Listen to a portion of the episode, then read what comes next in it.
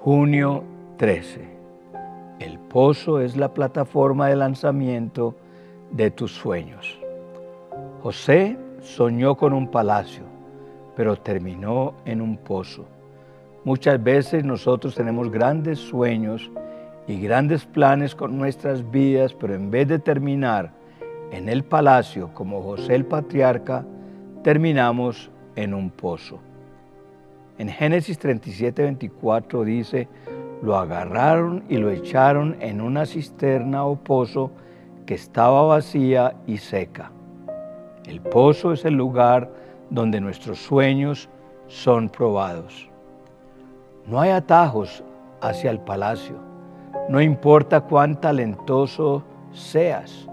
Todo soñador pasa una temporada en el pozo antes de llegar al palacio. Muéstrame a alguien que ha cumplido grandes sueños y yo te voy a mostrar a un sobreviviente de pozos. Los caminos sin pozos no llevan a ninguna parte. Tú nunca llegarías a alcanzar tus sueños si Dios eliminara los pozos a lo largo del camino. Los pozos son el lugar de entrenamiento para llegar al palacio. Los pozos forman nuestro carácter, estiran nuestra fe, pero sobre todo nos ayudan a aprender a depender de Dios. Cuando nuestras fuerzas no alcanzan, comienzan las de Dios. Fue en el pozo donde José el patriarca entendió que el Dios que le había dado los sueños era el único que lo podía ayudar a cumplir sus sueños. Leemos en Génesis 37, 25 al 26, luego se sentaron a comer.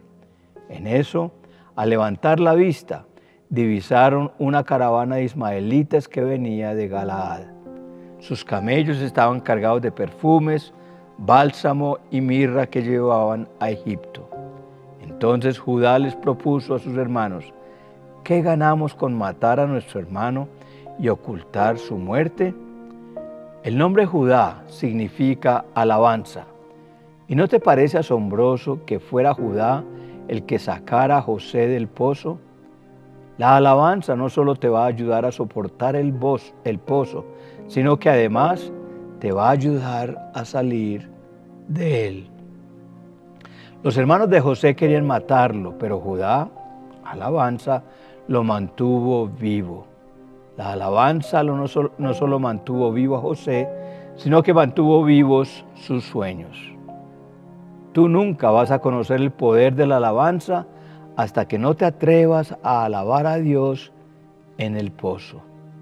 El pozo es un lugar de paso, no un lugar de residencia. El pozo es parte del proceso, pero no es tu destino final. Nunca permitas que una circunstancia temporal se convierta en una situación permanente. Muchas veces es tu actitud la que determina cuánto tiempo pasas en el pozo. El pozo no cambió los sueños de José, el pozo cambió a José. José estuvo en el pozo, pero sus sueños siempre se mantuvieron en el palacio. José estuvo en la prisión, pero sus sueños siempre estuvieron libres.